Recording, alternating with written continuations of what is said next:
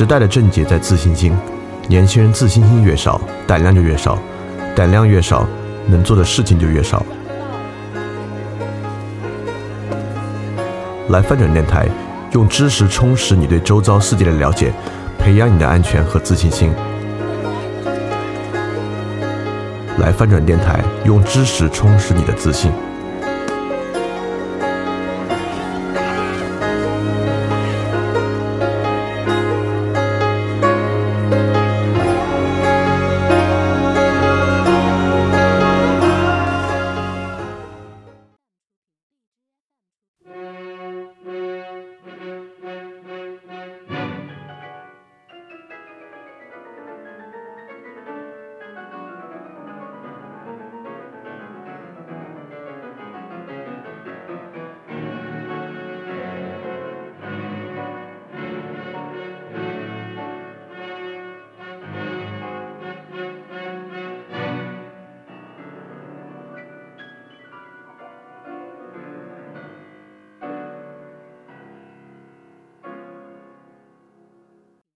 大家周一晚上好，欢迎回来继续参与泛软电台的知识分享，我是李厚成。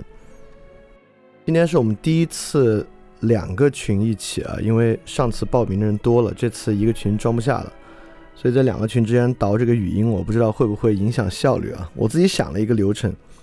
应该不会太影响，所以我们来试一下。所以不知道今天会不会中间比较拖沓，会怎么样？如果有的话，大家原谅我一下啊，应应该不会。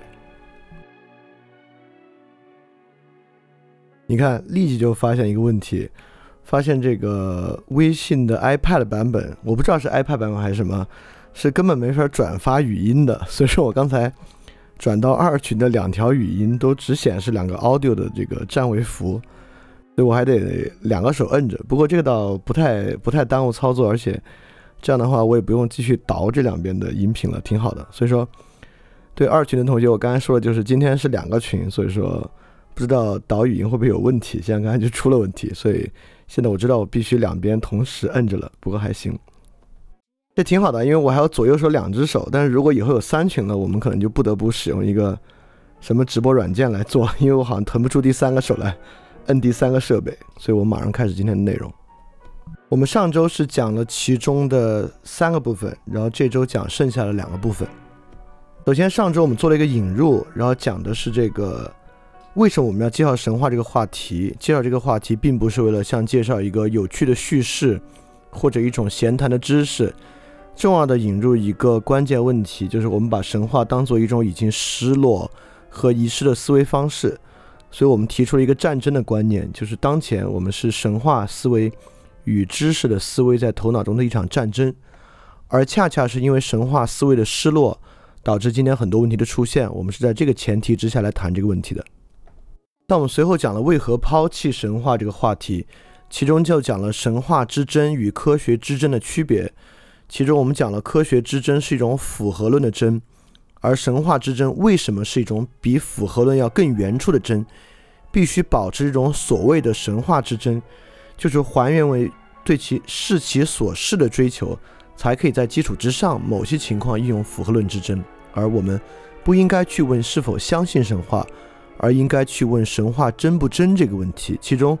对于视其所示的真的理解还是很重要的一个部分。这里面我们举的特别重要的一个例子啊，就是对于梵高的画和莎士比亚的小说，为什么通过色彩运用的比例区分和莎士比亚小说主题的比例区分这种科学的数据化的研究方式，对于我们真正理解梵高的画和理解莎士比亚的小说并没有益处。就是因为莎士比亚的小莎士比亚的戏剧和梵高的画，并不能够被还原为仅仅是色彩比例的运用和题材的运用，将其看作色彩比例和将其看作题材的分布，就并没有将画作和剧本还原为其视其所视的状态。所以说，我们就验证了当代科学这种对于很多问题的看法啊，这种符合论式的真，并不是一种真正的我们在这里要追求的真。那随后我们讲了神话运作在什么场合，其中就说到呢，神话恰恰是最好的运作在人去认识自己的一个场合，人来实现自我认识，就是我们引述德尔菲神谕，并将其还原到更古老的埃及的卢克索神庙的那个神谕，认识你自己这句话的意义之上来看，神话性思维恰恰是运作在这个话题之上的。然后我们随后呢讲了两种切入神话的方式，就演化式的方式，就是我们讲列维施特劳斯和罗兰巴特用索绪尔的语言学去切入的方式。当然，这里突然抛出三个人名，可能如果没有听过上期的同学觉得不太好理解啊。就什么是列维施特劳斯、罗兰巴特和索绪尔？你可以去听一下这个语言学。之前我们讲语言学讲过，大概是从能指和意指的角度去分析神话的思路。这个在上期的第三部分可以稍微听一下，呃，还是不那么难理解的。当然，你现在没理解没关系，因为我们现在要讲的就是上期留下一个最重要的话题。那另外一个切入神话的方式，就是以真的方式去切入神话。我们上周最后聊到的问题，就是关于什么是人的直观真感，你对什么东西具有直观真感。所以说，希望大家上周结束之后去想了一想，你在生活中对什么具有直观真感。而这个恰恰是我们本周马上就要去切入讲的一个重要问题，就是。所谓的比科学的符合论之争更真的这些直观真感来源于哪里？为什么他们在我们的生活中这么确凿，扮演这么重要的作用？这里直观真感的意思就是说，我们在头脑里不用经过反思，不用经过分辨，不用经过知识的推演，就可以确认的某种感觉。这个确认里面呢，某一些是情绪性的，比如说，如果我们面对一只恶犬，我们会感到恐惧和害怕。这个恐惧和害怕呢，就是一种情绪性的直观之争。这种恐惧和害怕不需要自己分辨，不需要自己反思，也不用知识去推演，因为恐惧是一个如此真实的、如此原初的情绪和感知。我们都知道，刚才那个是真的怕。比如说，如果你没有遇到过恶犬，你可能坐过过山车，你也知道，就刚才你自己大喊大叫的时候，那是真的恐惧、真的怕，或者是一种真的刺激。那么，除了这种。情绪性的之外呢，有更多的直观之争来源我们的判断，包括对于艺术作品之美的判断。比如说，我们看一幅画，不管你判断这个画真美，或者这个画不美，或者不是艺术作品，你在星空之下，你就看着这个头顶的漫天星空，你觉得真美。在这种时候呢，我们还不好说把这个美还原一种情绪，对吧？它不像是一种情绪，甚至有时候面对一幅特别美的画作呢，你可能还没有什么特殊的情绪。嗯，那这种时候呢，你对他更多做的是一个判断，你认为它美。那么还有呢，例如对其他人道德的猜测，比如说我们经常举的这个坏例子，就陈光标。你一看陈光标在这个村儿里啊，拿着现金去做慈善，堆着一桌，然后穿着特别做作的军装在那拍照，然后去做高调慈善，你可能并不需要通过什么反思和知识，你直观的就觉得这个人动机不纯。可能动机不纯，都是你事后解释的这句话动机不纯啊。你可能看到这个人，你的直观感觉就是这个人坏，他做的这个事儿呢是一件坏事。像这样的也是一种直观判断。同样，这种情这种直观的判断啊，也发生在我们对另一个人产生感情，不管是喜欢还是爱的感情，包括对商业机会的发现。有时候你觉得这是个巨大的商机，这个事情可以做，或者这个事情不能做，或者如果你有面试人的经验，如果你现在。呃，在一个公司当一个小头目或大头目，你有面试的经验，你会直观的觉得这个人可用，或者这个人不可用。在所有这些时候呢，我们都有一个直观的判断。平时对于这样直观感觉的存在，我们还会都说一句话，我们觉得，哎呀，这个东西太主观了。我们经常会认为呢，像这样的想法太主观了。当我们这么说的时候呢，其实我们在压抑其真性，对吧？我们认为它不是那么真，它太主观的意思就是说呢。它并不符合某种客观的标准，它只代表我这个人或者另一个人的某种基只基于他自己视角的判断。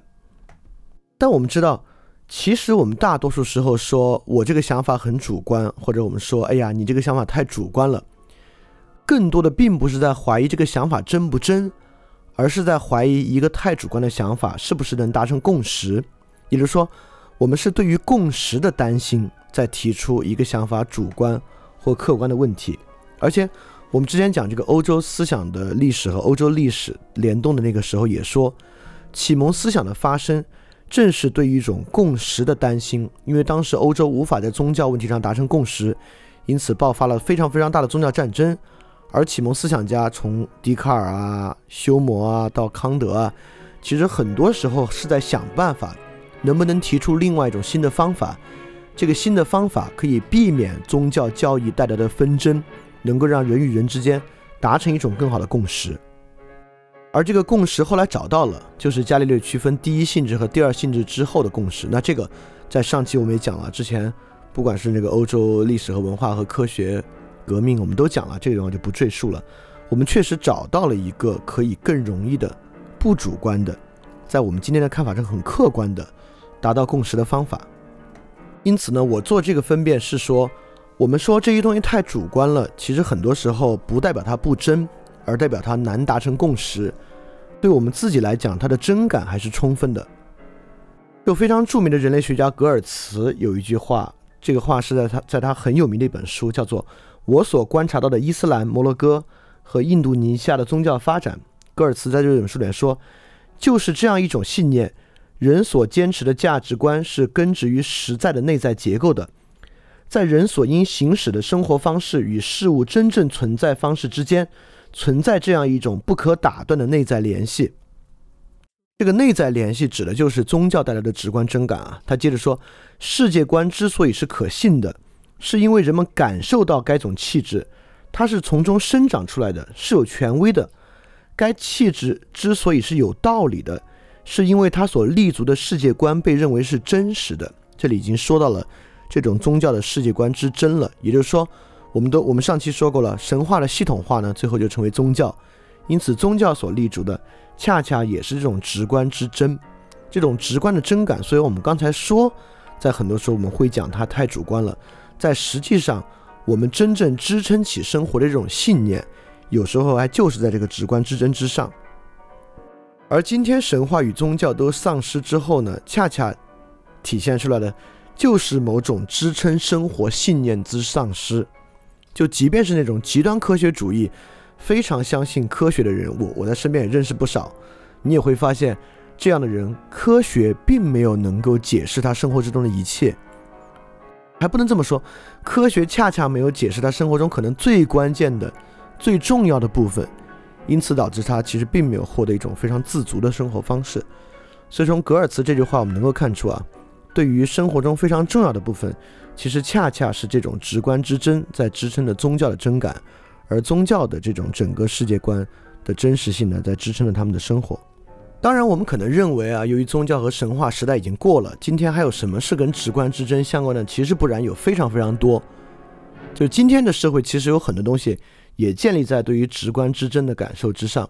就比如说，非药物性的心理治疗，非药物的心理治疗以心理疏导和分析为主的。实际上，最后的疗效的标准就是看这个病人的直观之真，他接受疏导和分析之后，感觉有没有好一些，对吧？在这种时候，这个病人感觉不好，你给他做一套量表，你告诉他你压力水平下去了，没有用，对吧？这个时候，事实上任何量表、脑扫描都没有用，我们要的就是这个心理病患他的直观之争，他聊完之后觉得我好一些了，他觉得我生活恢复正常了。事实上，在这样的时候呢，我们就会发现。实际上，一个人心理状态的愈合和他的恢复，恰恰就是强烈的依靠直观之争作为基础的。那包括有很多疗法本身啊，就是医医院的治疗方法，即使是治疗身体病痛的，也是要依靠安慰剂效应。有很多东西是需要利用安慰剂效应的。而安慰剂是否发挥作用呢？其实也不是在于用某种血液指标等等来做。那安慰剂效应很多时候也是在看这个人有没有感觉好一些。尤其是止疼的效益，对于人来讲，就是看这个直观真感，你的疼痛感有没有某种程度的减减低，这个跟生理指标这些都不具备还原的关系，而强调在直观真感上。更不用说，如果你开一个餐厅，你给这个客人说我们这菜有多好吃，跟你的味蕾的化学介质的结合有多紧密，都没有，嗯，不相干的，最相干的就是这个时刻的直观真感。更不用说景点、游戏、电影、音乐等等等等等等。虽然我们有时候会说：“哎呀，你这个想法太主观了，或者我自己的某一种直观感觉太主观了。”但实际上，我们回头来看，抛离神话和宗教之外，现代社会有很多很多东西，其实也是建立在直观真感基础之上的。当然，现在有很多理性指标在侵入这样的直观真感。嗯，比如说米其林餐厅的评星，呃，一个电影得了什么奖。一个游戏是某个著名的制作人开发的，我们可能因此在侵入我们的直观真感，因为它是个米其林餐厅，我们先天的带着这个预期去，觉得这应该好吃吧，对吧？类似这样的东西呢，其实是理性对直观真感的侵入，其本身呢，其实是个极其荒唐的事儿，都不用我在这里说荒唐啊。其实我们很多时候自己就会感觉荒唐，比如说你去吃鼎泰丰的时候，你就发现它并不好吃，它甚至还没有比它便宜到五分之一到六分之一的一些包子好吃，你就发现这种理性的指标呢，其实对于直观真感本身，并不能起到完全的支撑作用。很多时候，这种基于奖项啊、数据啊。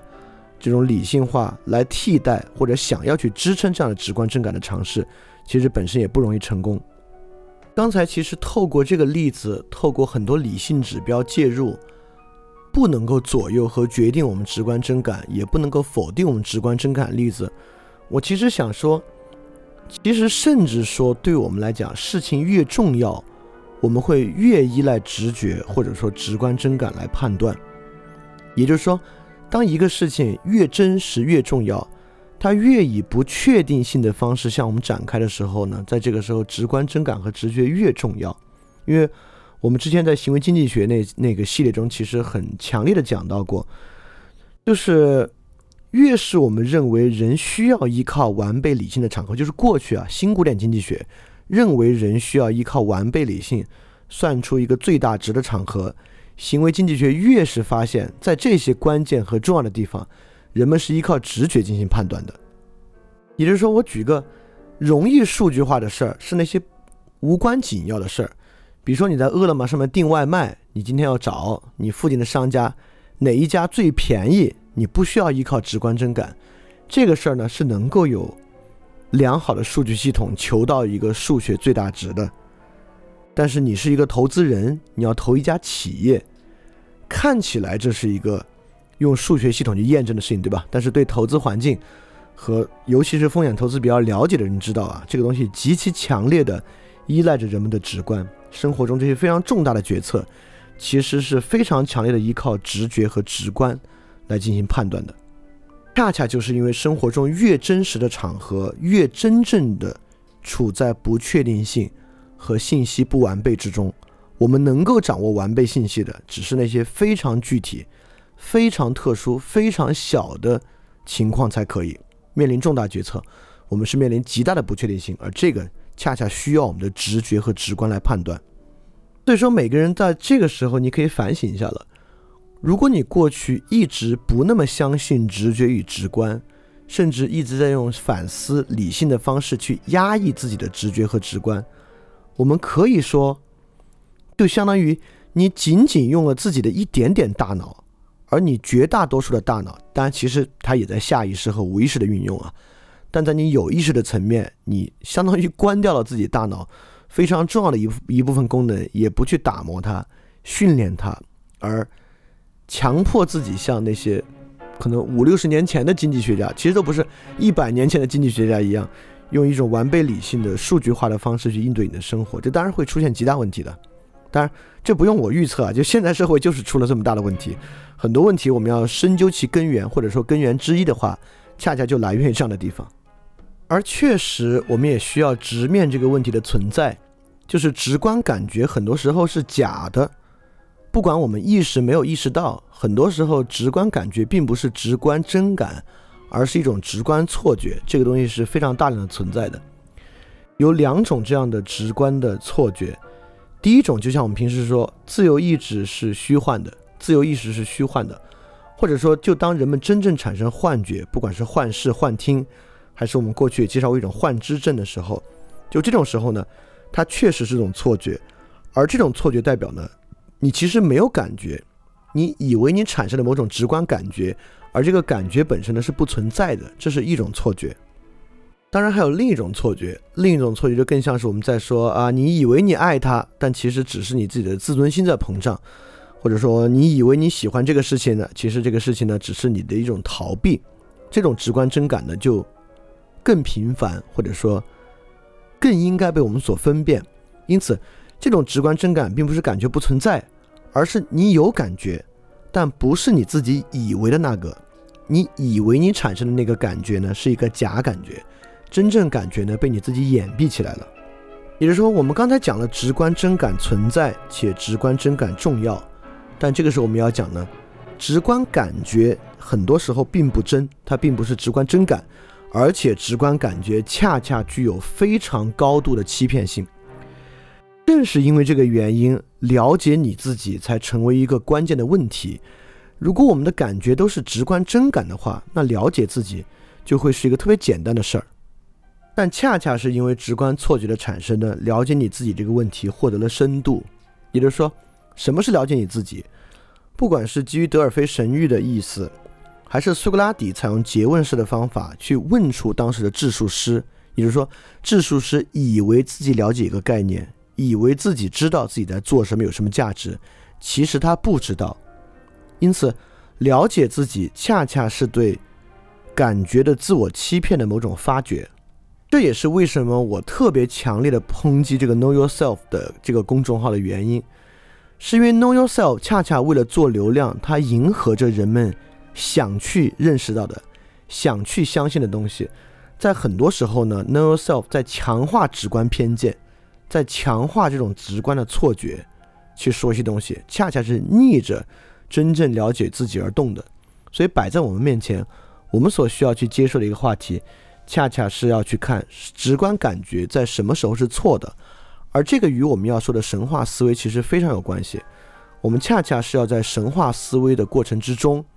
用这样的引导和象征之物的发掘，去发现什么样的直观感觉是真，什么样的直观感觉是假。因此，神话思维并不是简简单单给我们提供一种直观感觉和直观的东西吧，它恰恰是一种我们去分辨真假的方式。什么是真，什么是假，恰恰是在神话和类似神话的事物之中，与我们所感觉与感知到。所以，这个是我们去强调这个问题特别重要的一个方面。所以说，在分别直观感觉的真假上呢，我们赫然面临两个选择。第一个选择呢，我们依然相信直觉与直观感觉，采用各种方式强化和锤炼它。第二种方式呢，我们不相信直觉与直观感觉的存在，采用理性的方式做所有判断。当然，第二个方式是我们绝不会采用的，这个就不多说了。而且，第二个方式不会采用的根本原因呢，就是他在逃避不确定性，他固执的认为我们有破除不确定性的方法。当然，不确定性为什么是个根深蒂固的方法？我们不管在复杂性那一期，还在行为经济学那个系列中，这两个系列中，对他已经做了非常非常多的论断了，包括。在夏令营节目里面，对于熊彼特 development development 那篇论文的论述也说得很清楚了。对于不确定性的感知和洞察是，可能现在我们认为吧，理解这个世界和做决策一个非常关键的。我们是不可能逃出不确定性的。这里恰恰要讲的是另一个重要的问题，就说好，我们既然已经假设你已经接受了，我们不可能不相信直觉。而都用理性判断，恰恰是要相信直觉和直观感受，用各种方式强化和锤炼它。那么这种强化和锤炼具有什么样的性质呢？我这里可以引述一个话，就是有一本书，呃，叫《直觉》，也翻成中文了，是德国马克思普朗克研究院人类发展所的所长 g i g r a n z e r 写的，就是这个《Gut Feeling》直觉这本书。这里面讲了一个特别重要的观点，他就讲，在一个不确定性的环境之中。良好的直觉必须忽视信息，也就是说，当我们过去要做一个理性判断的时候，我们需要的是对环境的洞察、信息和数据。我们需要对环境特征掌握、了解、描述，因此可以做判断。而这个 Ranger 说，在一个不确定、不确定性的环境之中，好的直觉需要忽视信息。那么你可能会有点恍惚了。当我们忽视环境因素、环境信息的时候，这个直觉到底怎么判断的呢？那话说白了，就是我们需要对于环境的整体，对于我们所处的要做决策的整体环境，对整体性具有直观真感。那这就是对我们从这个《g i g r a n z e r 这本书和这个观点里面对我们提出的一个要求和一个课题了。因此，我们的基本态度就可以浓缩在怀特海的这句话里面。这句话摘自《怀特海过程与实在》。我们必须臣服于虽遭批判却仍被我们用来规范我们生活那些推断。那样的推断在经验中绝对必要。在这里，怀特海讲的那种虽遭批判却仍被我们用来规范我们生活那些推断，就是基于主观直观这种直观之争的推断。这样的推断在经验中是绝对必要的。虽遭我们批判，我们也必须臣服于我们脑子里面的这些推断。所以这个要需要破除理性化过程中被我们幼稚的接受的那种完全理性的色彩，重新开始对于这种直观之争有发掘，并且我们刚才通过 gut feeling 化也发现啊，对它的发掘呢，需要是对整体性直观的认知。刚才基本上都是还在个体的角度说这个问题啊，我们也可以跳出个体角度，在社会领域来讲。呃，我们当然可以把社会做一个简单的二分法，就是社会是由制度和文化所构成的。那么我们也知道，制度是人设计出来的，是人有意识设计出来的。这种被有意识设计出来的制度呢，当然是基于思考、基于反思、基于理性的后果。但文化本身呢，是自主演化的。在文化过程之中，我们更多的依赖感受。情绪，甚至依赖情绪。就这个达马西奥，我们一直提的这位神经科学泰斗，他的新书《这个 A Strange Order of Things》讲的就是某种文化脑和文化思维在构成这个，就文化脑和文化思维是如何受到感觉和情绪的驱动的。而我们上次也说了一个观念啊，就是制度是热的，是短时的，而文化是冷的，文化是持存的。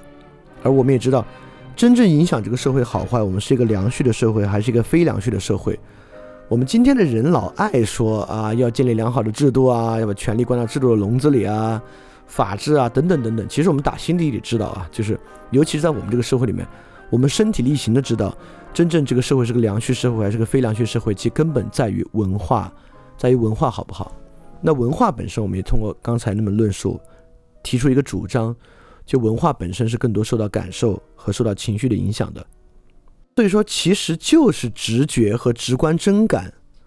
在塑造着我们这个社会。当然，如果大多数人对于自己直观真感都没有判断力，那这个社会呢就是被大家的误解和错误的感觉在塑造。当然，我认为这个论述就是在描述今天的社会，一个被大家的错误感觉和自欺所塑造出来的社会现象。这其实说明一个假设。说明在文化的层面上，在日常生活层面上，大量人们做的事情，在当时自己是不自知的，不知道为何这么做。人们呢，也一般是先做一个事儿，事后再回头去想和解释这个原因。这个话的意思绝不是说这种动因是无法控制的啊，人们做事的动机和原理是无法控制的，不是这个意思，只是说在他做决策的当下，在他做决策的时候。那种决策本身蕴含着大量他当时自己还无法理解、不知道为何去做的要素在影响着他，而恰恰通过神话思维对于直观之争的复兴和判断，在这个视角上，也是透过每个人在整个涌现和凝结出我们的社会文化。如果我们能够认可一个观点，就是决定一个社会是否是一个良序社会的核心，可能还不在于制度，因为制度是短时的。而在于它所凝结下来的文化，当然有时文化也受到制度或者尤其是不良制度的长期的冲击或者瞬时的巨大破坏，这个我们也非常清楚啊啊！但假设我们要让这样的社会从中恢复呢，我们要做的还恰恰不是去构造一个新的制度。那即使我们构造一个制度，我们脑子里想的也应该是这个制度呢有利于我们在长期状态之下去塑造一个好的文化，而塑造这个文化究其根本呢。是靠人的感觉和直观来塑造的，所以神话性思维我们之前讲的更多的是跟个体相关的，但即便从社会的角度，我们重新还原直观之真，在直观之真的基础之上，对于整个社会也是大有意义的。所以这个问题就推到我们之前讲海德格尔时候说到那个很关键的问题了啊，就本真生活怎么来？既然不管从社会、从社会文化还是自我的角度，每个人能够本真的。能够以直观之真的方式生活，尤其有如此重要。那么这个真怎么来呢？我这里引比较长的一段话，但非常重要。这本书本身也很重要。呃，事实上这个哲学家也很重要，就伯纳德·威廉姆斯。可能大家了解的不是特别多，但是伯纳德·威廉姆斯，这这话陈嘉映说的，不是我说的。我肯定还缺乏对于学者的这样的判断力。陈嘉映认为伯纳德·威廉姆斯的重要性会在未来被一再的强化，被我们。越来越多的认识到这个人，也是因为他都这么推荐了呢，我又这么喜欢陈老师，我就去读这个威廉姆斯的书，从中摘出这么一句，是他的这本《真理与真诚》之中的一句话。这话我全文引述一下，并讲一下。他这句话说：“本真性带来两个尤其尖锐的问题，一个问题是政治问题，既找到一种共有的生活的基础，不能太压迫的强制，也不能太依赖于神秘的合法化。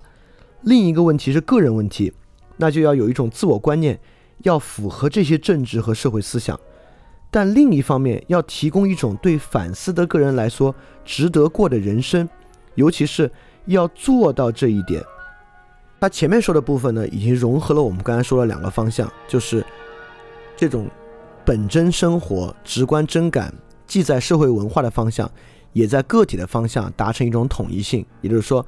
本真性的两个尖锐问题，一个是公共问题，一个是个人问题。这两个问题呢，在后面的论述中是有共通性和统一性的。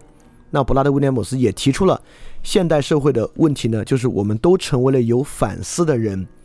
而有反思的人的基础之上，更多在讲我们的知识，讲理性，因为理性本身是强烈的，我们平时用以做反思的一个工具。那在这个情况之下，他提出问题就是，反思的生活不得不值得过，这是苏格拉底说的啊，未经反思的生活不值得过，这也是西方理性的一个肇始。那布拉德·威廉姆斯接下来就要讲。在面对现代性反思人和社会、公共生活与个人生活融合的视角上，该怎么做呢？他接着是这样讲的：，尤其是要这样做到这一点，那就是在这个更为反思并且确昧的世界中，重新发明那些担保，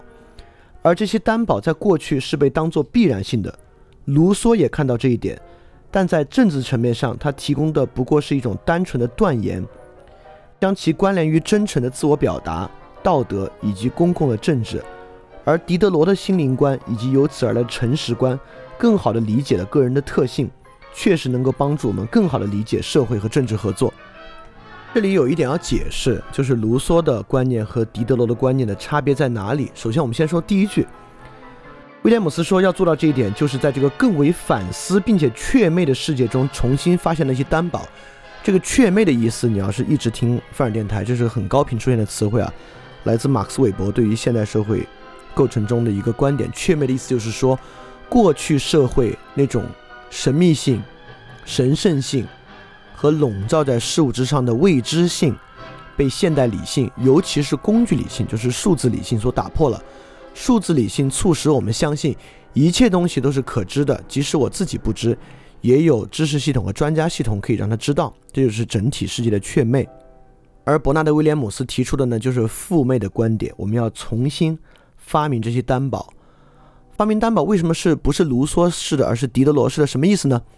卢梭式的我们知道啊，卢梭在这个《论人类不平等起源》讲到了高贵的野蛮人。我们要从高贵的野蛮人走到现代状态，重新复归一种具有高贵野蛮人状态的社会。而这种社会呢，建立在完整的公共意志之上，包括对于私有财产、私有制的破除。所以卢梭提了一个比较极端的观点啊，就是人需要富贵到高贵的野蛮人那种纯真的状态。这里这个纯真呢，也有真感在里面。而这个真感在卢梭看来呢，是每个人需要把自己完全真诚的一面向其他人披露出来，就是他自己是什么样，他就把它发挥出来、披露出来。伯纳德·威廉姆斯认为卢梭这个观点有点幼稚。他认为狄德罗的观点比较好。那狄德罗是什么观点呢？狄德罗的这个观点非常非常的重要。我先把狄德罗的观点说出来，再来说为什么我们这么要去关注狄德罗的观点。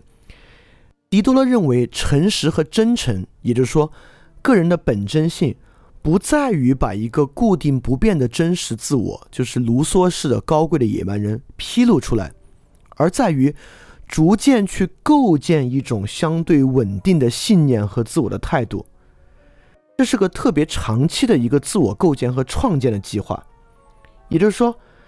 被给予我们的那个自我，就是社会给予我们的这个普通的感觉中的自我。狄德罗的原话是说：“是为诸多形象与诸多刺激所淹没，交织着恐惧和幻想，二者又相互转化的。”为什么卢梭的区分和狄德罗的区分在这里如此重要？原因是这样的：这是两种截然不同的自我观念。一种自我观念认为，每个人在出生的时候就已然是纯真的且非常纯真的了。他不断成长的过程呢，恰恰很多时候就是对这种纯真的抛弃和腐化。那么每个人要做的呢，包括卢梭的观点啊，就是想办法以制度或文化。来保持每个人出生的这个纯真。狄德罗的观点认为，人出生的时候什么也不是，他什么也没有，他的自己呢是逐逐渐渐构建起来的，他这个自己呢是逐渐自己去创造出来的，创造出一个相对稳定的信念和自我态度。因此，整个社会的本真就在于能不能让人构建出这么一个相对稳定和自我的态度。当然，我们也应该觉得奇怪。如果它是被构建出来的呢，听起来就不太本真，对吧？本真这怎么听着都像得是你自己原来有，并且延续下来的东西。那么有没有一种方式可以融合卢梭与狄德罗的观点呢？有，就是我们在第三期和第四期要介绍的特别多的荣格的人格观点。第一，荣格的人观点跟神话的关系特别大，整个荣格的人格和人格发展观点就是在对于神话式的思维、梦、潜意识。神话象征物的关系之中构建起来的，这就是我们这次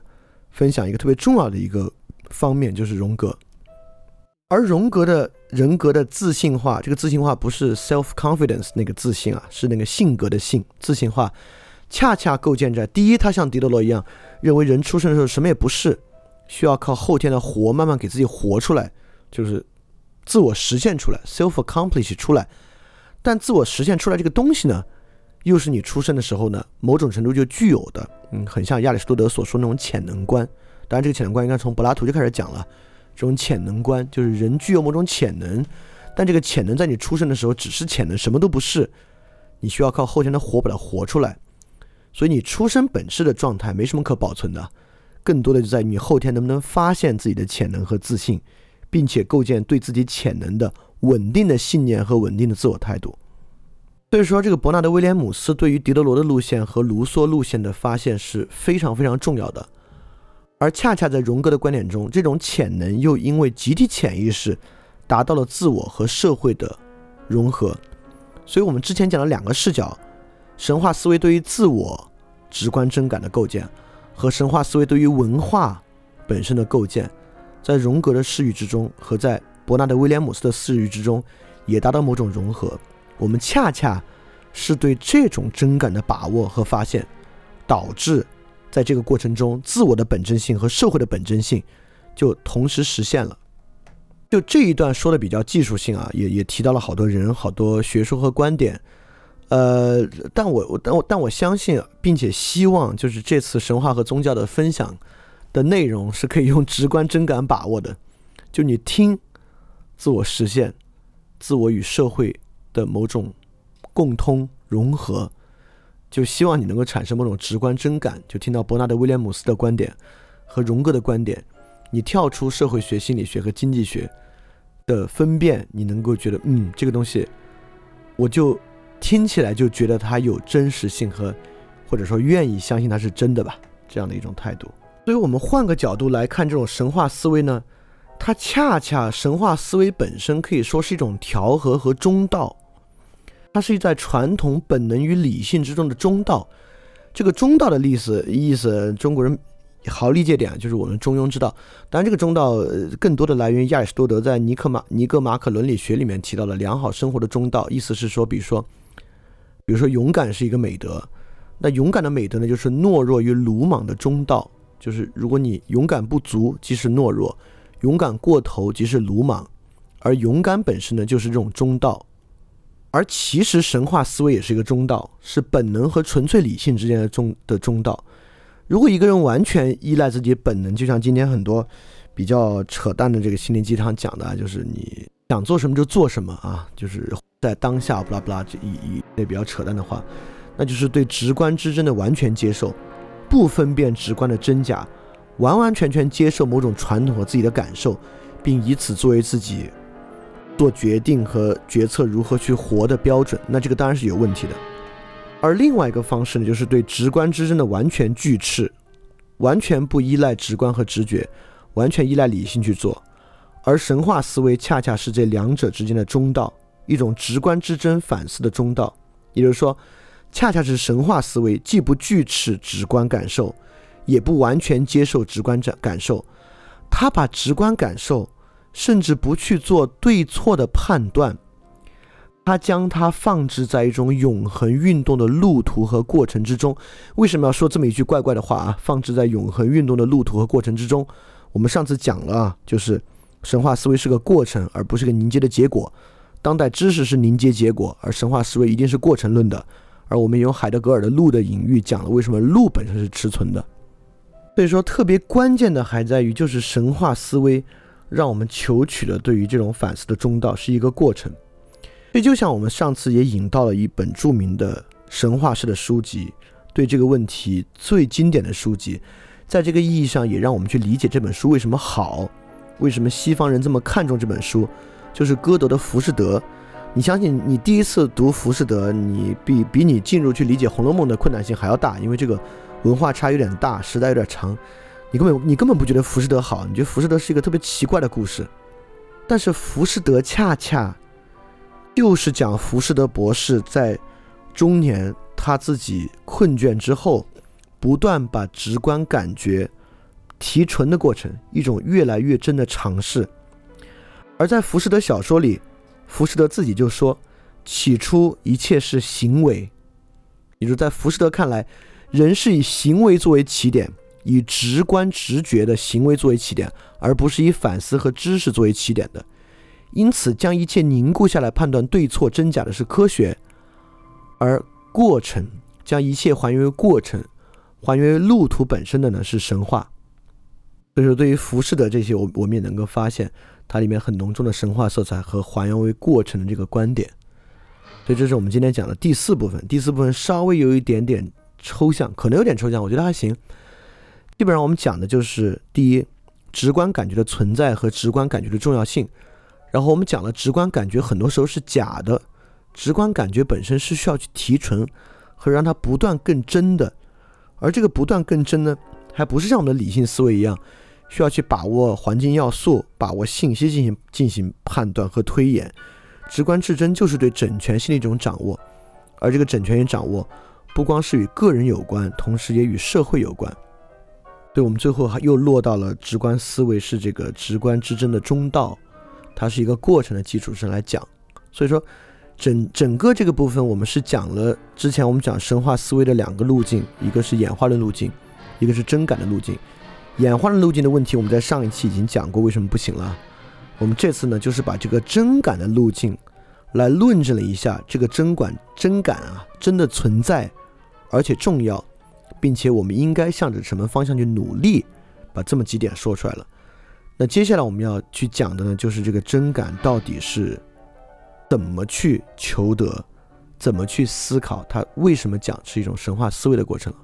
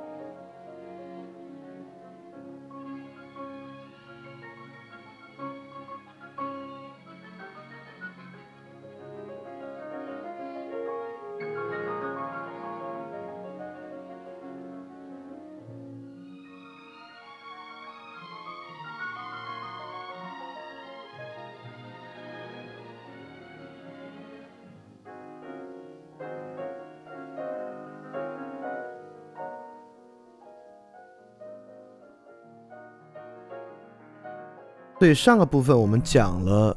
神话真感的重要性，那么到底怎么把握它呢？是这个部分的内容。这个部分叫神话与诗，也就是说，我们将神话与诗的逻辑和方式进行对比，来看我们怎么从，因为神话对我们来讲，现在我们都把握神话故事啊，但我们上次也讲了，如果你以叙事和故事来想神话了，那就十万八千里了。但诗 somehow 是大家可能还知道一点点的东西啊，所以我们用诗来切入这个神话思维是什么样的。但它本身有极大的关系。我们也知道，早期的人类最初的文学不就是叙事诗，而所有叙事诗的题材就在世界各个文明里面，叙事诗就是神话，对吧？所以最早的诗就是就是说神话。那么既然神话思维本身具有过程的特征，而刚才那个 g i g r a n z e r 也讲了啊，对于直觉的把握是要忽略信息的，也就是说，神话思维本身需要整体性的认识，也就是说，它从它本身就需要展示所有学科的意义，它不是伦理学的，不是认识论的，不是实践的，不是美学的，不是宗教的，不是科学的，它需要展示的是能够包括以上一切的一种过程，而这一点也可以从以上学科的错误入手，也就是说，伦理学、认识论、实践论、美学、宗教、科学本身都是一套系统说理，那系统说理本身有没有问题呢？有，怀特海就说。哲学上的主要错误便是夸大，这种夸大是什么意思呢？怀特海也说，夸大或武断的主要形式是具体性物质谬误，物质就是错误的放置，也就是说，该方法把一套基于某一有限关注关于某物的抽象概念误当作完全的具体实在了，也就是说，不管是伦理学、认识论、实践论、美学、宗教、科学。都是把把某种具体的东西错误的当做了完整东西说出来，这是他们谬误，是他们夸大和武断的地方。那这个地方就很关键了啊！确实，我们也讲了，所有系统说理和凝固化的知识都具有这种武断和夸大的倾向，错把某个具体的东西当做普遍性来看待。那么。难道神话本身能够超越所有具体，来提出某种真正具有普遍性的东西吗？当然，在具体说之前呢，我们再对这种抽象的系统说理知识再进行一个区分。这种抽象的系统说理呢，还有一个最关键的问题：就抽象的目标是啥？抽象的目标，既然你把具体，你认为自己从具体中获得了抽象，其抽象知识都认为自己。没什么可补充的了，没什么可补充的了，是抽象知识特别重要的一个特点。比如说牛顿力学，当然后来我们发现可补充的点还多了，但在牛顿来看呢，没什么可补充的了。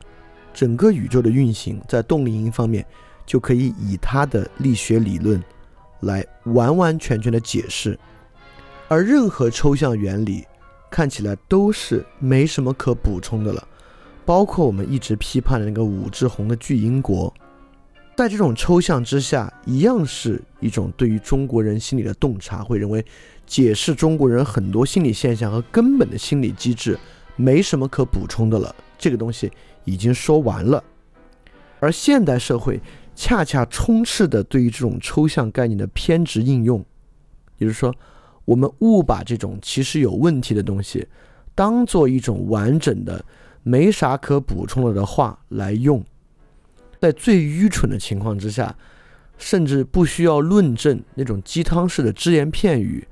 的抽象的人生哲理的那种话，都能被很多人当做一个完整的、没什么可补充的道理来实践。这是他最可怕的部分，而这个过程绝对不可能让本能消失，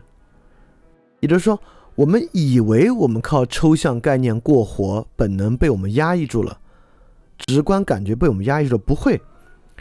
这个直观感觉和本能只是间接的以别的方式呈现出来了。比如说，我们生活中某些意外的遗忘，对某些事情意外的遗忘，比如说某种程度上不受控的说错话，比如说有一些不可言状的情绪。但在现代社会呢，极大的以抑郁症和抑郁情绪的方式表达出来。当我们以这种抽象之物、没什么可补充的道理来统一生活的时候，本能和直觉呢，就以别的方式被发挥出来了，间接的方式。所以荣格说，神和恶魔没有消失，只是换了新的名字。那么在今天这个社会呢，神和恶魔所换的新名字呢，就是神经症，各种各样的神经症。就是我们本能和被压抑的直观感觉，以别的方式浮现出来一种方法。而我也进一步觉得，这样的直观感觉并不是对我们失去了影响力，只是需要新的方式去压抑它，包括药物、酒精、食物、享乐。今天这个社会对于药物，这个药物既指兴奋剂类的药物，也指精神类药物、酒精、食物和享乐的极其旺盛的需求，恰恰是我们用抽象概念，我们对抽象概念的偏执应用，压抑着本能和直观感觉。所让它从另外一个部分以我们不所知的方式展现出来的一个方法。这次我们讲的比较细啊，我们把所有的可能性展现出来。刚才我所描绘的那个问题，大家一定心领神会。我一说你就知道，因为对那个问题，我相信每个人都有直观感受啊，每个人都有直观真感，确实出现这个问题。这次我们说的细一点，我也不好一步跳到结论。解决这个问题的唯一办法是通过神话与诗，不是。解决这个问题有另一个办法，而很多时候我们就是用另一个办法来做的。另一个方法呢是做这种认识论上的制衡。我们觉得啊，和科学科学有问题，那我们用神学去弥补科学啊，神学和科学都有问题，我们用形而上学去补足神学和科学。我们用这种像三权分立一样的认识论上的交叉制衡，来实现我们对于刚才所所说那个问题的解决，看能不能。让他们都同时起作用，似乎我们就可以解决那个问题了。就像我们本身可可能可以用形而上学去挑战科学里面的原理假设，就是我们一直讲在讲的科学不为我们所知的那种前提假设，用形而上学去挑战这个东西的半真理性，就是它不是完全真理，它是具有偏见的一半真理。我们用形而上学呢去破除它，同时呢。我们又用科学去挑战神学的独断论，很多神学对我们有用，但神学本身有独断论的部分呢。我们用科学去挑战，我们又用科学和神和神学呢去挑战形而上学那种纯粹形式特征。就形而上学有时候太形式说理了，我们又用科学和神学为其赋予实质。这三个东西嵌套到一起啊，看起来好像形成一个挺完美的系统了。就科学本身的半真理呢，被形而上学治了；神学本身的独断论们被科学治了；形而上学本身的形式主义特征呢，又被科学和神学都治了。但这种制衡的思路本身也有一个特别强烈的问题，就像刚才说那个整体性的问题。其实，在这个制衡的思路之下，我们的直观感觉和直觉也没有调动起来，你只是用不同的说理方式互相套，永远没有让我们一窥那整体的世界到底长什么样。就我们必须看到这个整体世界长什么样，才知道这种互相嵌套、互相制衡的方式有多大的问题。因此，我们先来谈一谈神话与诗的思路。当然，谈神话与诗的思路，谈诗跟真的关系，不可能不谈到海德格尔的《论艺术作品的本源》。就海德格尔的艺术之真，然后这个部分是在我们过去海德格尔上中下的下的部分里面谈的特别多，就是海德格尔关于论艺术作品的本源。呃，我们今天肯定没有篇幅能把它完整讲一遍，但是我会大概说说这个讲的是什么意思。呃，如果你需要更完整的认识，当然我认为你需要更完整的认识，这个很重要。如果你没听过，你真的应该去听一下。那么，海德格尔的论艺术作品的本源，其中最关键的呢，就是海德格尔论艺术不论美而论真。海德格尔认为艺术，尤其是诗，在展示着真。诗的方式呢，就让真理。被自行设置进作品之中，也就是说，当我们以诗的方式言说的时候呢，真理就被自动设置入其中了，都不需要我们去额外做什么。而这回答了我们刚才的一个问题，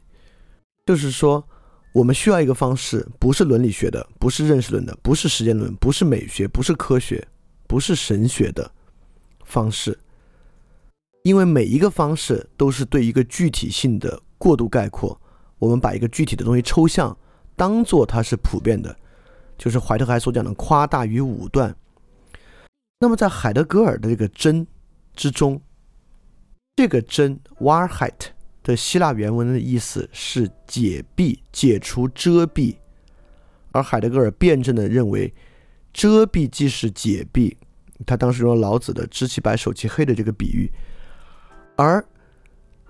过去认识论的方式是把具体的东西当做普遍的，这反而看起来是解蔽，但其实是遮蔽。这是个辩证的东西啊，就绕来绕去的。不过本身没那么难理解，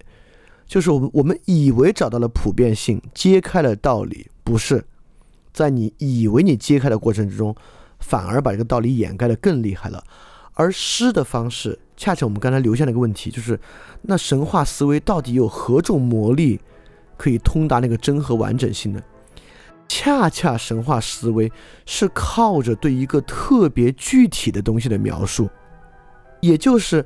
海德格尔讲将其还原为视其所视。当神话对生活具有揭示作用的时候，他怎么把还生活还原为视其所视呢？当然就是描述另一个人的生活，难道有比生活本身更视其所视的生活吗？生活当然就是生活，我们就是靠着去听别人的生活，听一个神话故事里的生活来洞察我们自己的生活的。也就是当我们把生活还原为某种典范的他人的象征意味生活的时候，我们真正获得对生活的解蔽。它看起来是个遮蔽，就是它并没有提出生活的任何道理，而恰恰在说一种特别具体的、别人的，甚至在神话里面是超自然意味的生活。看起来对于整体生活是一个极大的遮蔽，但本身却通达的真。诗就是这样的，大家都多多少少有读诗的经验。诗本身呢，甚至不再说那个事物本身，它在以象征和比喻的方式说它，对吧？这是一种很大的遮蔽。但恰恰透过那个象征和比喻，我们将那个事物还原到了它其之中，啊，这个是比较简单的对海德格尔说《论艺术作品本源》的一个描述啊，大家可以去听那期。也就是说，在这里神话与诗获得了同一种能力，也就是说，它展现了一个特别片面的、片段式的他人的生活，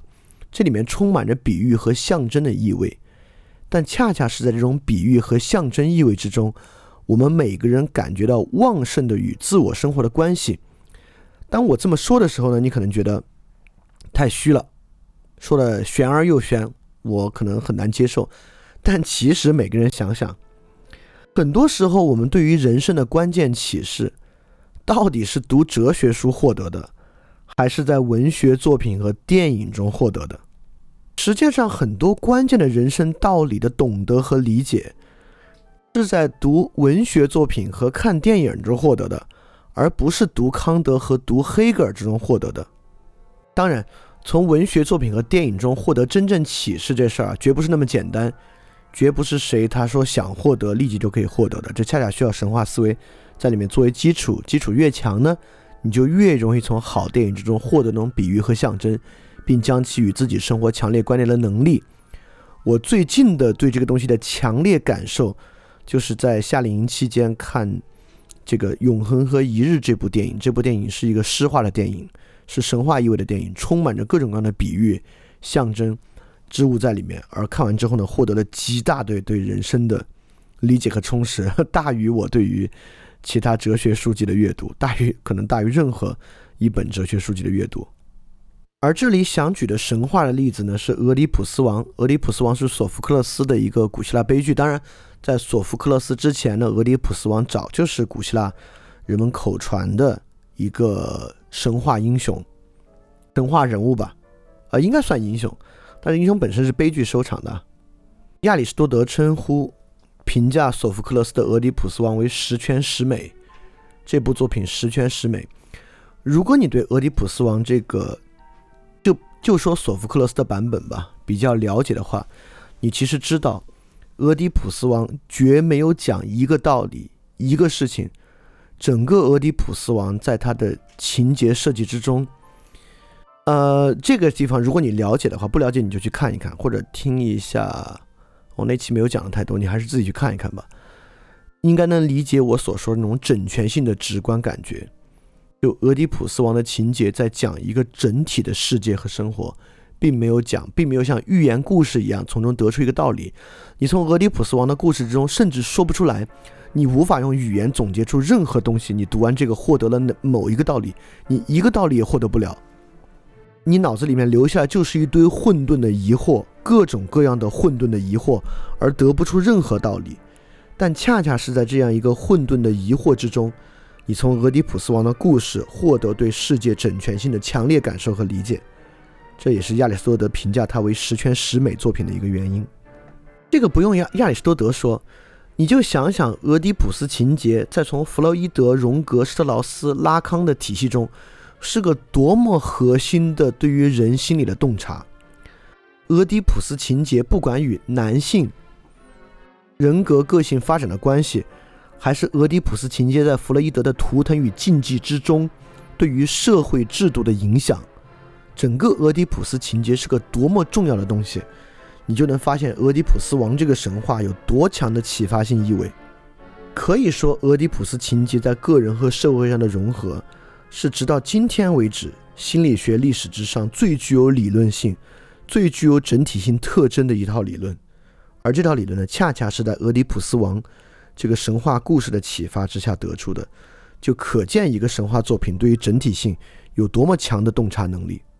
在俄狄浦斯的情节之中。不管他小时候被流放，他与斯芬克斯的对话，他回到他原来的国家，在不知情的情况之下弑父娶母，到后面刺瞎自己双眼，尤其是俄狄浦斯刺瞎自己双眼之后走出城门，对于之前所有故事串联起来那种强大的整体的解闭。但海德格尔在他的作品里面，对于俄狄浦斯刺瞎双眼这一部分也有非常精彩的论述。就这个神话作品是如何极其强力的。展现的一种整体性的真实，是每个人都很容易从中感受到那种神话的力量和神话对生活启示性的一个重要作品。呃，我们肯定会在第四期去详细的讲讲俄狄浦斯王的这个过程。当然，呃，非常希望你还是自己有时间的话去读一下。所以在这里，我们为什么要强调诗呢？就是强调诗在海德格尔意义之下这种象征与解蔽的色彩。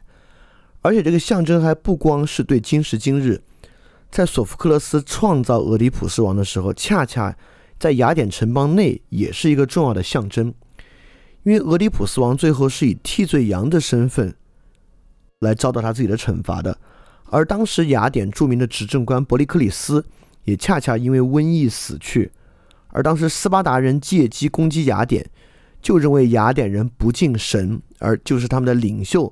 导致他们不敬神的伯利克利斯在他的年代恰恰也是一个替罪羊，而索福克勒斯创造俄狄浦斯王，也恰恰是在将伯利克利斯和俄狄浦斯王做一个对应。因此，在其本身的年代，它已经具有这种象征与解蔽的色彩了。对诗歌本身，诗的方式就是构建出这么一种象征的源泉，用象征的方式。去比喻着我们自己生活中的冲突，我们自己生活中与它类比、典型和源泉的意味，而这种源泉意味恰恰是不能用数学和任何系统说理来还原的。其根本原因就在于诗的源泉是直观和不确定的，它来源于我们的感觉直观，而且诗的源泉本身来源于我们对于不确定性的世界的整体把握，因此它不能用哲学系统说理。或者用数学本身来做还原，它是一种极其独特的思维方式。而刚才我们也特别明确的说了啊，神话思维本身是中道，它体现着我们对于最直观的感觉的反对和反思。所以说，我们说神话是直观的，但是神话的直观不是我们感觉的直观，神话的直观不是我们用眼睛、耳朵、鼻子、舌头感受到那种直观。也就是首先，神话的直观让我们意识到，我们可以做一个简单的分类，将我们的直观分成两种：感官直观与非感官直观。感官直观是我们用眼睛看到星空，感觉到的美；用舌头品尝美味，感觉到好；用耳朵听到音乐，听到的音乐悦耳，类似这样的直观。但同时，我们存有非感官的直观。当然。这是很多科学体系对于直观科学体系当然讲究直观，我们研究神经科学也研究直观，但在神经科学之上，我们有时候就很难去相信我们具有非感官直观，认为人具有非感官直观呢，看起来是一个有点神话、神秘色彩的东西。但其实我想举个例子啊，就是让我们一下意识到非感官直观的存在。我觉得记忆是最好的非感官直观的例子。这里说的记忆，还不是说，你看，一般我们说记忆，我们觉得啊，那也是视觉直观啊。你有时候记忆的时候呢，它是一个画面；有时候记忆的呢是一个味道。我说的记忆还不是我们对于昨天、前天、过去的记忆。我说的记忆直观，是你现在听到我说这句话，之所以你能够理解，是因为在你脑子里面，大概有过去三十秒到两分钟之内我们说过所有问题的直观感受。也就是说，是你的 working memory，你的工作记忆。人的工作记忆恰恰是把人最近这几十秒到几分钟以以内的事情，在脑子里以直观的方式呈现的一个方法，而恰恰是这个直观的存在，导致我们在这么漫长的一个最后要形成两小时的说理的之中，你能够理解我说的东西，就是因为我们有 working memory，而 working memory 的存在，向我们自己呈现的方式，不是视觉的，不是听觉的，不是思辨的。是一种直观，而这种直观就是非感官直观的一个最直接的例子。因此，如果我们仅仅相信我们只有基于五感的，就是感知的感官直观的话呢，当然是有问题的。而我们在这里恰恰需要了解，神话思维是直观的，但是是非感官直观。我管它叫一种多阶高阶直观。这种直观是对我们初级直观的一种直观。我我我我我说的细点，用例子来说啊，对这初级直观的直观，这话太绕了。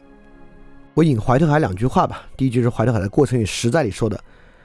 这种感官方式，这里指的是感官直观啊，就是无感带来的直观。感官直观并不提供关于过去或将来的信息，眼睛、耳朵、嗅觉、味觉提供的仅仅关于当下的信息。而在怀特海看来，那种高级的非感官直观怎么说的呢？那个根本瞬间的自我，把正在经验的某些景象的眼睛当做了自己的语料，也就是这种高级的非感官直观，它的语料是，不是你眼睛看到的东西，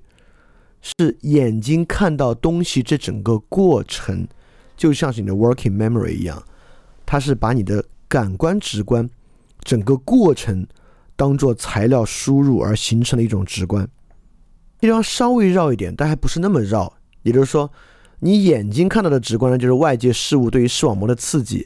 而这个高级直观呢，是把眼睛对于视网膜刺激这个过程当做一个整体把握而形成的直观。嗯，就这个意思吧。所以说，这种非感官直观本身就是一种多阶和高阶的直观。而如果你听过，互联网那期最早对于语言发明过程中人与动物意识的分辨，你就应该能够意识到，这种高阶直观，恰恰很可能是人的意识特别特殊的地方。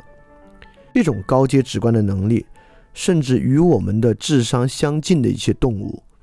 黑猩猩啊、海豚啊等等的都不具备。甚至这种高阶直观，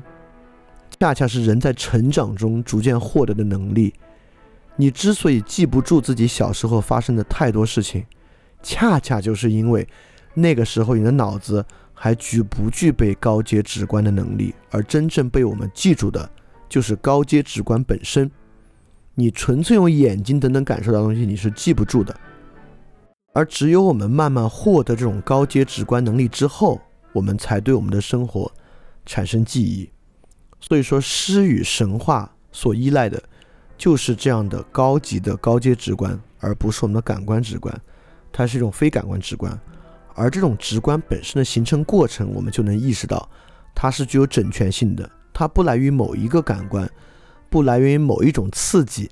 它来源于一段时间之内我们对于那个整体性、整全性的直观把握。那么刚才说的这个呢，是我们自己的生活经验之中，透过五感产生高阶直观的能力。那么有没有一种方式，直接绕开感官，直接给予高阶直观呢？有，这个方式恰恰就是神话和诗。神话和诗直接提供的这么一种高阶直观，也就是说，神话和诗提供的就是我们不可能感知到的东西，它是绝不可能被我们用直观方式感知的。比如说以下几个东西：第一，通感。听到的颜色，看到的声音，嗅到的形状，我们知道这是诗非常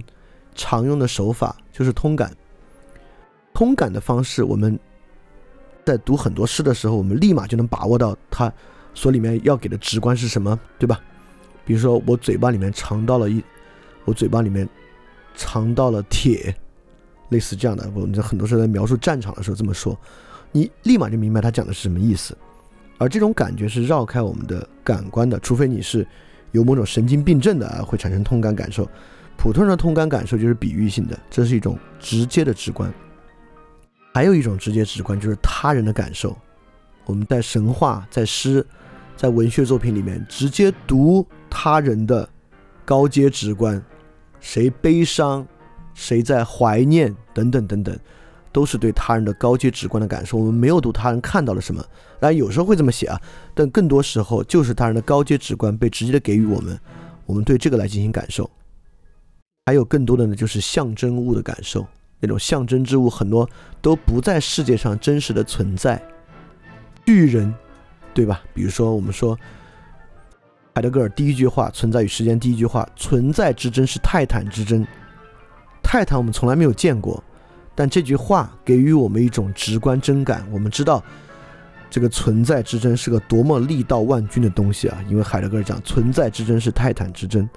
对吧？这种象征物的感受也是绕开我们的感官被直接给予的。因此呢，我们也知道这种这种非感官直观是一种高阶的直观，而正是这样的直观，这样的直观还可以不断的升高，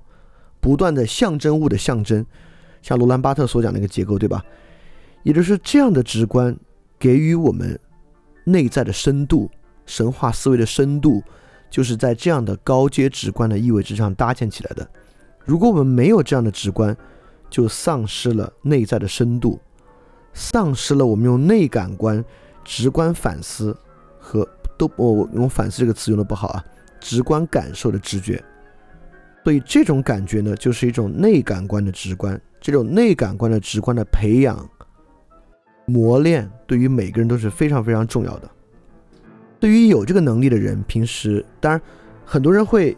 以为自己有这个能力，对吧？但我说啊，如果有谁对电影有鉴赏力，好多人就往上安啊，那我当然对电影有鉴赏力了，我对诗有鉴赏力。但但先别这么想啊，你就先想自己没有，该怎么去锤炼，可能是个 更有用的路径，而不而不是以为自己有就停在那儿。因为我们也知道，这种真货能力应该不是有无的区别。而是深浅的区别，没有人没有，呃，有的人少，它的力度低浅，感触少，那有的人的感触深刻，有的人感触呢就更加的完整。所以说，每个人都应该去想办法提供这种内感官的深度，提供这种内感官的敏锐程度，对于人来讲太重要了。我们这次会说的非常细。那么，这种内感官直观怎么去培养呢？它到底是种什么样的结构？它大概是进入内感官直观的主观形式，这话是什么意思啊？这话是这个意思。呃，我还是引怀特海在《观念的冒险》里的一句话，这句话怀特海已经举了例了，所以很容易理解。怀特海是这么说的：主观形式就是主体摄入语料的方式，换言之，每一次摄入都包含语料即被摄入的东西和主观形式即被摄入语料的方式。如果某人踢我，我可能以愤怒这一主观形式摄入他，因为我认为他要为这一事实负责；或者我以痛这一主观形式摄入的腿，保留主观形式对客体领悟这两重意义。这句话，呃，这句话的，我觉得在这个例子之中，他已经很容易理解了。就内感官的深度啊，就是两个东西的结合，一个东西是你直观感知到的东西，包括通感啊、他人感受都是。第二。你是以什么视角、什么主观形式摄入它的？这也不是最重要的。当你拥有这个主观形式，你就拥有一种叫高阶直观的方式。因此，在俄狄浦斯、奥德修斯、佛陀身上，我们都能够看到这种对于世界把握的主观形式。意思是说。在这三个，我们我们姑且说这三个都是神话，就是俄狄浦斯王奥德赛和佛陀的传传记，就是佛陀出家的故事。当然，这三个神话要横向对比的话，共同点非常非常多，但其中有个关键共同点，就是他们重新融入社会的方式，就是这三位英雄人物对于他人的痛苦，都有一种主观接受的主观形式。意思是说，当他们看到他人痛苦的时候，他们都强烈的意识到他人的痛苦与我有关。对于解决他人的痛苦，我负有责任。这么一种主观形式的摄入，是这三段不同神话之中特别重要的一个共同特征。而反过来讲，所有科学和类科学方法的前提假设，都是在说这种内感官形式没有深意，甚至虚假。就他们认为，我们不需要去了解这种主观形式。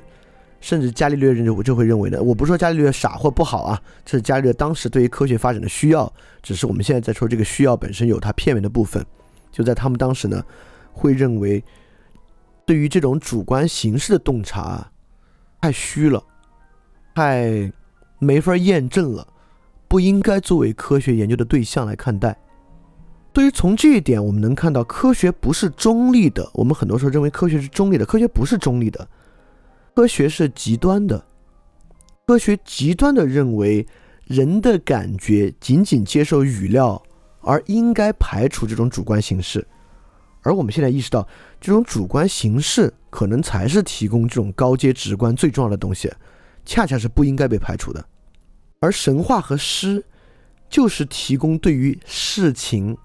经历和我们的某种初级情绪，像是悲伤、恐惧。恶心、快乐等等这种初级事态和情绪的主观形式，而神话的主观形式更厉害，甚至说更好。例如浮士德的故事，浮士德展现的恰恰是主观形式的变化和动态，能看到浮士德博士从前到后对于主观形式接受的变化过程，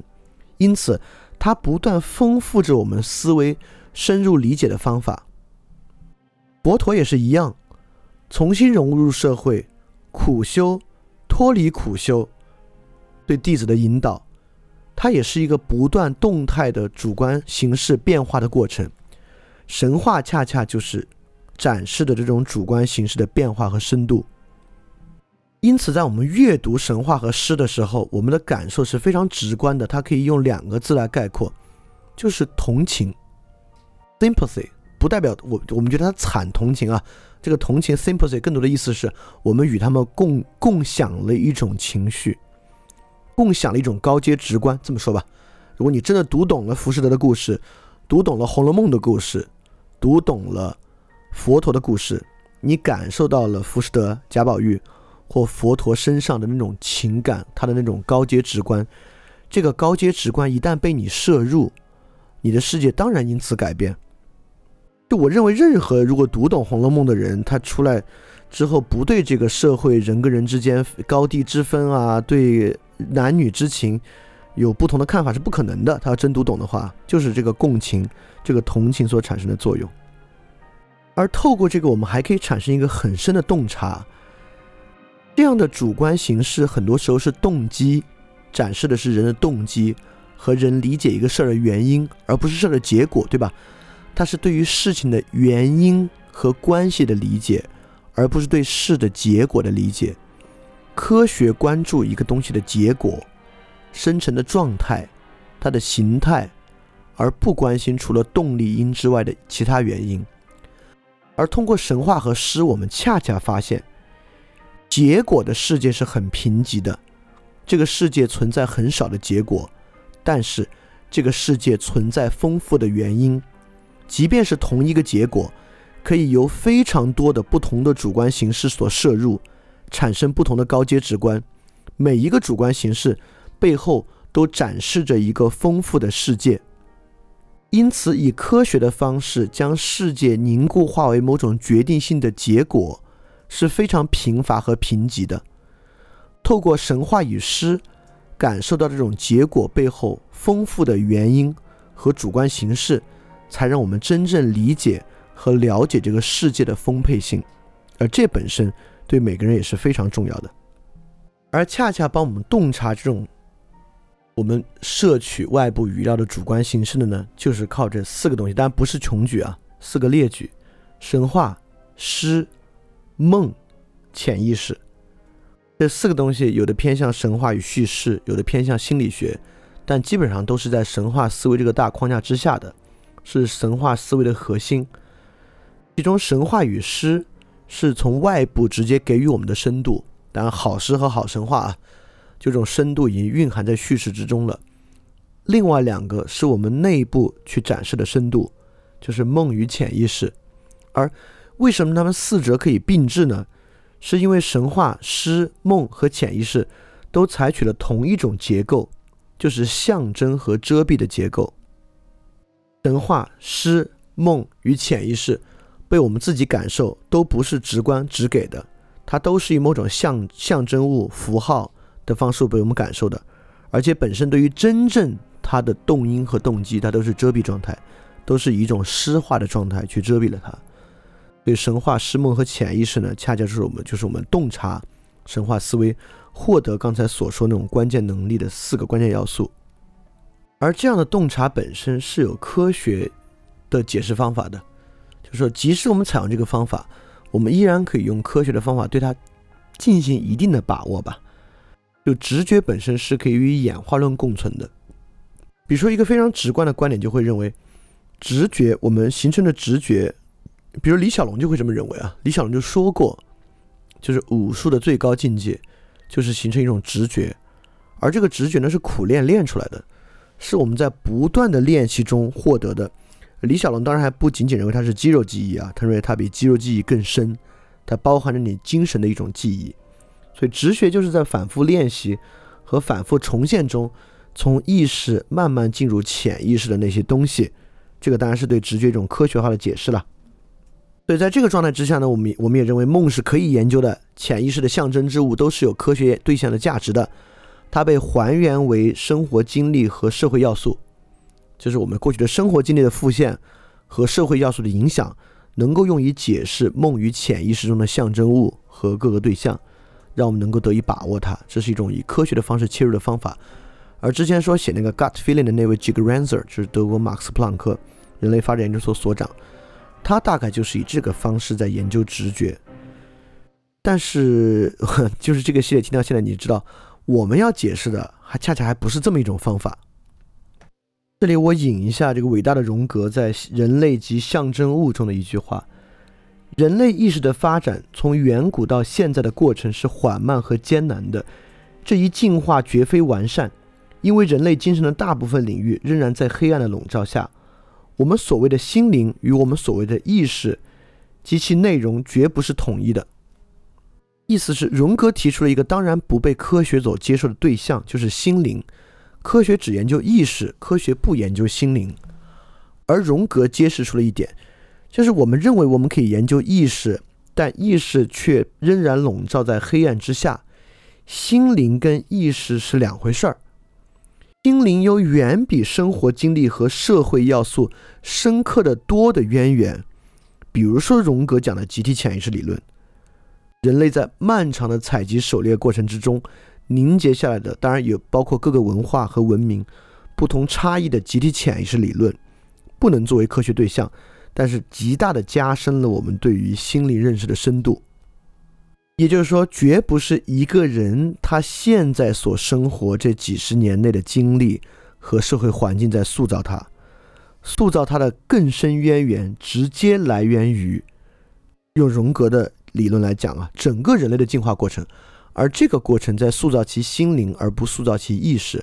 我们要意识到心灵与意识非常不同而复杂的一面，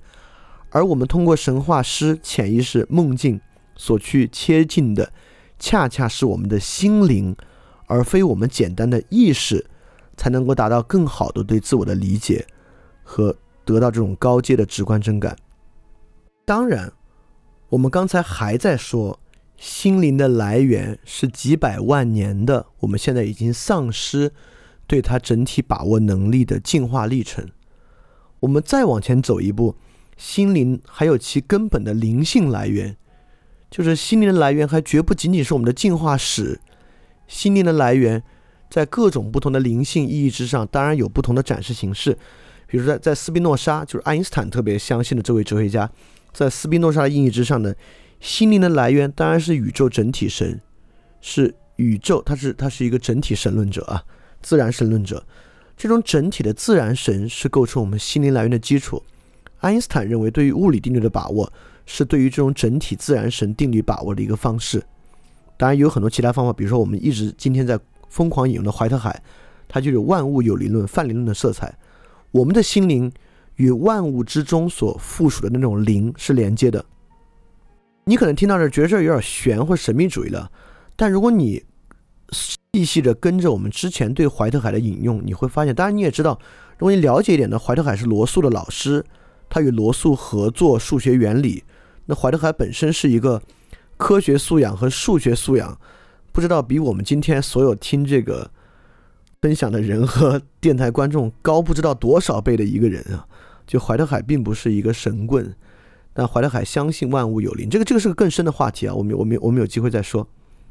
但我这里引怀特海的一段话，是他在书《宗教的形成》里面说的。怀特海说：“宇宙包含一种永恒正义的特征。”这一真理的主要证据就是对事对直接事态的直觉，根据与这些事态相关的理想来判断他们是失败了或成功了。在这一直觉过程中，或许会获得某种正义。这种直觉是一种对特性的暗示，我们理解它犹如我们理解我们朋友的特征。但在这种情况之下，这是一种对永恒的内在于事物的天性中特性的理解。首先，怀特海说了，我们对于道德正义的把握，不是对我们的把握，而是对于宇宙所包含的永恒正义的把握。其次，怀特海说了，对于这种正义的把握，是对于直接事态的直觉，就像是我们对于朋友特性的直接把握的理解一样。怀特海既认为心灵根本灵性来源是宇宙整体的永恒正义，也认为对这个东西的把握呢，是透过直觉把握的，而非通过思辨把握的。这是两个重要的特征啊，而这个直通我们讲德尔菲神域的渊源，卢克索神庙中的那个特点。他说：“人啊，了解你自己，因此你便了解了神。”这句话怀特海一定非常认可。因此，人啊，你透过你的直观了解了你自己，你也就了解了你心灵背后真正深刻的渊源，你心灵的灵性来源，不管是在斯宾诺莎的意义上。在怀特海的意义上，还是在任何宗教的意义之上，那种灵性的根本渊源。在这里，为什么非要引到这个话题，而不可以停在对于集体潜意识的理论之上，而要引引到灵性呢？就是因为大多数神话，甚至大多数诗本身是由有神论的观念作为其基础的。就是如果你不引到这儿呢，你可能就缺就会缺乏对它的完整理解。而我认为，任何人。再科学主义的人，在某种更深的意义之上，你兴许不不能够接受系统宗教之中的神，但我很难相信一个人完完全全唯物主义者。我认为这种人不存在。我觉得，如果一一个人到现在敢说自己是个完完全全的唯物主义者，可能只说明他经历的事儿还不够，就遇到的挑战和痛苦还不够，就还没有什么事儿激发他对于。外部灵性的需求，因此，透过神话和诗的方式对整全性进行把握的时候，我们之后肯定会重点。为什么讲到神话宗教，要讲到对于灵性的理解和对于灵性来源的把握？但相信我讲这个肯定不会讲的有传教意味或讲的很玄的意味，就是我们还是基本在以说理的方式讲这个问题。而对于这种灵性来源的理解和直观把握。还有一个很深的假设在里面，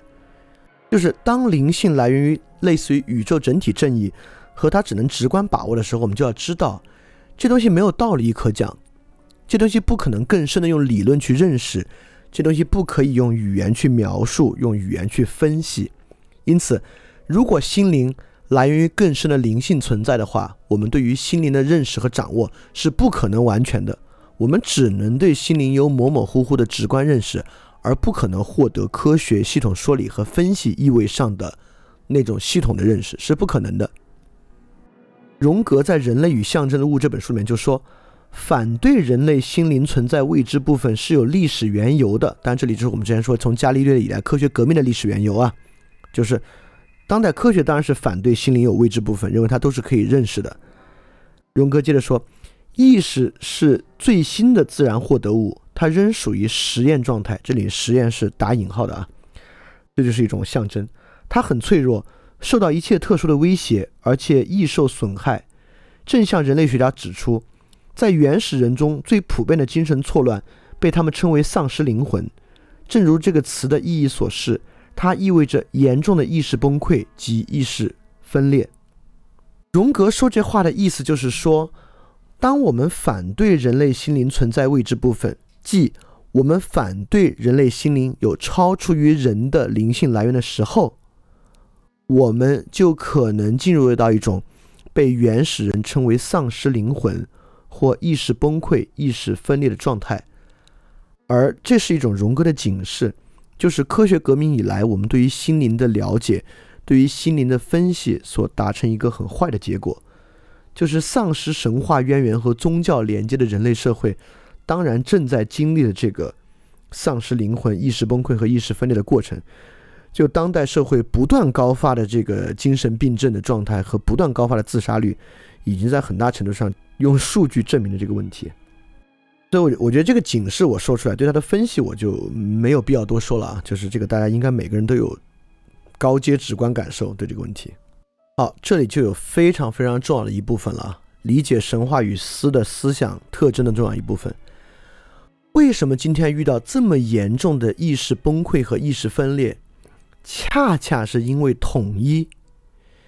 恰恰是因为在当代的心理学、物理学。生物学的基础之上，我们的意识不存在冲突，我们的意识是可以被完全还原的一个过程，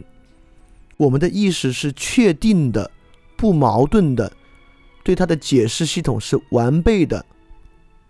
你看，这里还原了海德格尔对于解闭和遮蔽的辩证关系，恰恰因为当代科学对心灵。提供了统一的解释，导致了心灵的分裂，而恰恰因为神话性思维保留着心灵本身的分裂与冲突，及维护着心灵的完全。在这个时候，如果你想到老子那句话“知其白，守其黑”，就更好理解了。恰恰因着我们知道心灵完全的需求，我们保留着心灵的外在冲突，而不必考虑要给予它一个完整的统一的解释。神话思维就是还原这样的冲突。俄狄浦斯最后靠刺瞎自己双眼的方式，意味着他真正看见了。这是一种典型的神话中的冲突思维。他刺瞎自己的双眼，因此他过去在能够看的时候一直是盲目的。当他刺瞎自己双眼的时候，他就真正的看见了。神话跟诗就是以象征物的方式，在对我们昭示着。生活和生命中持续冲突的存在，而恰恰是这种冲突的持续存在、矛盾的持续存在，保留着意识与心灵的完整。因此，神话与诗还原冲突，将我们重新置入于冲突之中。就像海德格尔讲的，真理被自动的置入到作品之中，而恰恰在真理这个时候呢，被还原一种冲突的结构。冲突有很多可能，比如说。我们身上的传统与我们的直观感受之间的冲突，比如说一个直观之争和另一个直观之争的冲突，例如又爱又恨；例如我们的直观之争与他人的直观之争的冲突，我们觉得这是善良的，他人觉得这是邪恶的。所有这种直观之争的冲突，在神话和诗中被还原，被我们意识到，从而维护着我们精神的完整。我们再引一句人类与象征物之中荣格的话，他说。可以想象，人类早期的反省能力是源于强烈的情感冲突的痛苦结果。为此，举个事例说明：有一个住在丛林中的人，因为捕不到鱼，在失望和愤怒之下勒死自己唯一的爱子。当他抱着他的尸体时，又感到悔恨交加、痛苦异常。这个人显然会永远记得这惨痛的一刻。在我们看来呢，就觉得这个渔夫肯定疯了，对吧？他捕不到鱼，竟然悔恨交加，勒死自己唯一的爱子。因此呢，痛苦异常。我们觉得理性理智的当代人啊，绝对不会面临这样的愚蠢。其实不然，就当代人们，包括我自己和我看到身边的人，做过多少自我毁灭和对于，尤其是对于亲密关系的主动毁灭，在后面悔恨不已的事情太多了。正形如这个渔夫在捕不到鱼、失望和愤怒之下勒死自己唯一的爱子的行为，只是可能没有跟死亡相关。但这种主动的自我毁灭实在是太常见、太常见的行为了。而当代人在主动自我毁灭之后，甚至还不像这个渔夫意识到自己的错误，悔恨交加，还会将此自我毁灭导致的结果迁怒于他人，迁怒于社会，迁怒于亲密关系中的对方。因而根本没有感受到这个冲突。所以，如果你回看你过去的人生，你没有感受到你有悔恨交加的情绪，你有又爱又恨的你，你有又爱又恨的经历等等的，你可能还错误的以为，由于自己没有出现过这种矛盾情绪，活得挺好、挺平衡。那完全不是这样。就一个人的人格完善，一个人对自己的充分了解，恰恰是在悔恨交加。恰恰是在又爱又恨，恰恰是在既好又坏的激烈冲突之中慢慢成长出来的，而不是在一些很简单的鸡汤式的、断言式的只言片语的道理之下维持的那种表面上的一致性。那种表面上的一致性，恰恰是走向精神不完整的一个路径。所以说，如果你过去没有这样的冲突，那可能才是真正需要好好反思和需要好好警醒的部分。你可能会觉得我说的玄而又玄啊，越说越扯，但其实不是。我刚才说的观点，甚至都不用甚至啊，都是二零 二零零一年论文了。我刚才说的观点是有神经科学的证据还原的。神经科学已经找到了表征人类在面临激烈的情感和决策冲突时候的脑区，就是前扣带回这个 anterior cingulated cortex。而恰恰我们现在逐渐开始意识到。人类的意识之谜，恰恰与前扣带回的功能有极大的关系。也就是说，人的意识，我们这种高级的意识，恰恰是在解决悔恨交加、又爱又恨、既好又坏的激烈冲突之中，表征在前扣带回，以前扣带回对于这些激烈冲突的监控和解决的基础之上产生的。当然。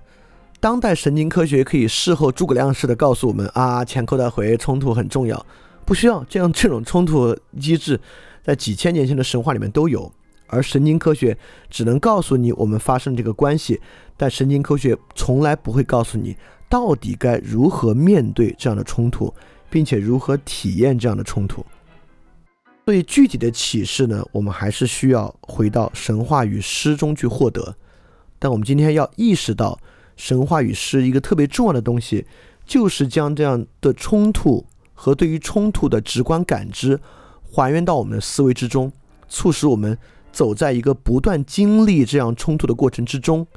因而实现某种心灵上的成长和认识。好，我们今天的内容就差不多到这儿。所以下一期我我们本来说今天要开始讲一些原初神话的，但是这这部分挺重要，所以我就就把它讲把它讲的比较细。花了比较长的篇幅，希望是有价值的。所以说，在下一期节目开始之前呢，我觉得每个人可以去想想，自己经历过什么样的激烈的冲突，不管是情绪的冲突、情感的冲突，还是事态本身的冲突，你去想想，在那样的冲突过程之中，对你有什么意义？你千万不要去想冲突的解决啊！那个冲突中促使我意识到，我想错了，它不是又好又坏的，它只是坏。那不，那我觉得你要这么想的话，你那个冲突没解决，你只是屈从于了某种知识性的对于这个东西的解释，甚至很多时候你应该意识到，当你这么想的时候呢，你不过是把属于属于你自己的责任甩到别人身上了而已啊，是在逃避那个事态。所以，如果我们能够有更丰富的对于这种东西的认识呢，可能有助于我们在接下来听到各种具体神话的时候，对于其中想告诉我们的信息有更好的了解，能真正感受到那种。双方冲突之间的张力和这个张力对于我们每个人的关系和可能告诉我们的方向。好，那我们今天的节目就到这里，非常非常感谢大家的时间，我们下期再见。嘿，你是不是也听了不少我们的节目呢？如果你跟我们一样觉得这个节目还不错，可能也挺重要，如果能让更多人听到，虽然可能效果不大，也可能会让这个社会变得好一点点吧。所以说。呃，干脆去转发一下好吗？让更多的人可能听到这个节目，我们来试试它会产生什么样的效果吧。谢谢你的转发。非常感谢你收听本节目。如果希望每周一加入微信群，跟我们一起学习、提出问题、看到每次分享的 keynote，可以微信添加“想借 Joy Share”，想借的拼音 x i n g J I E Joyshare j o y s h a r e，并说牛津通识读本，就可以被我们拉入群中，每周一起学习了。欢迎你来。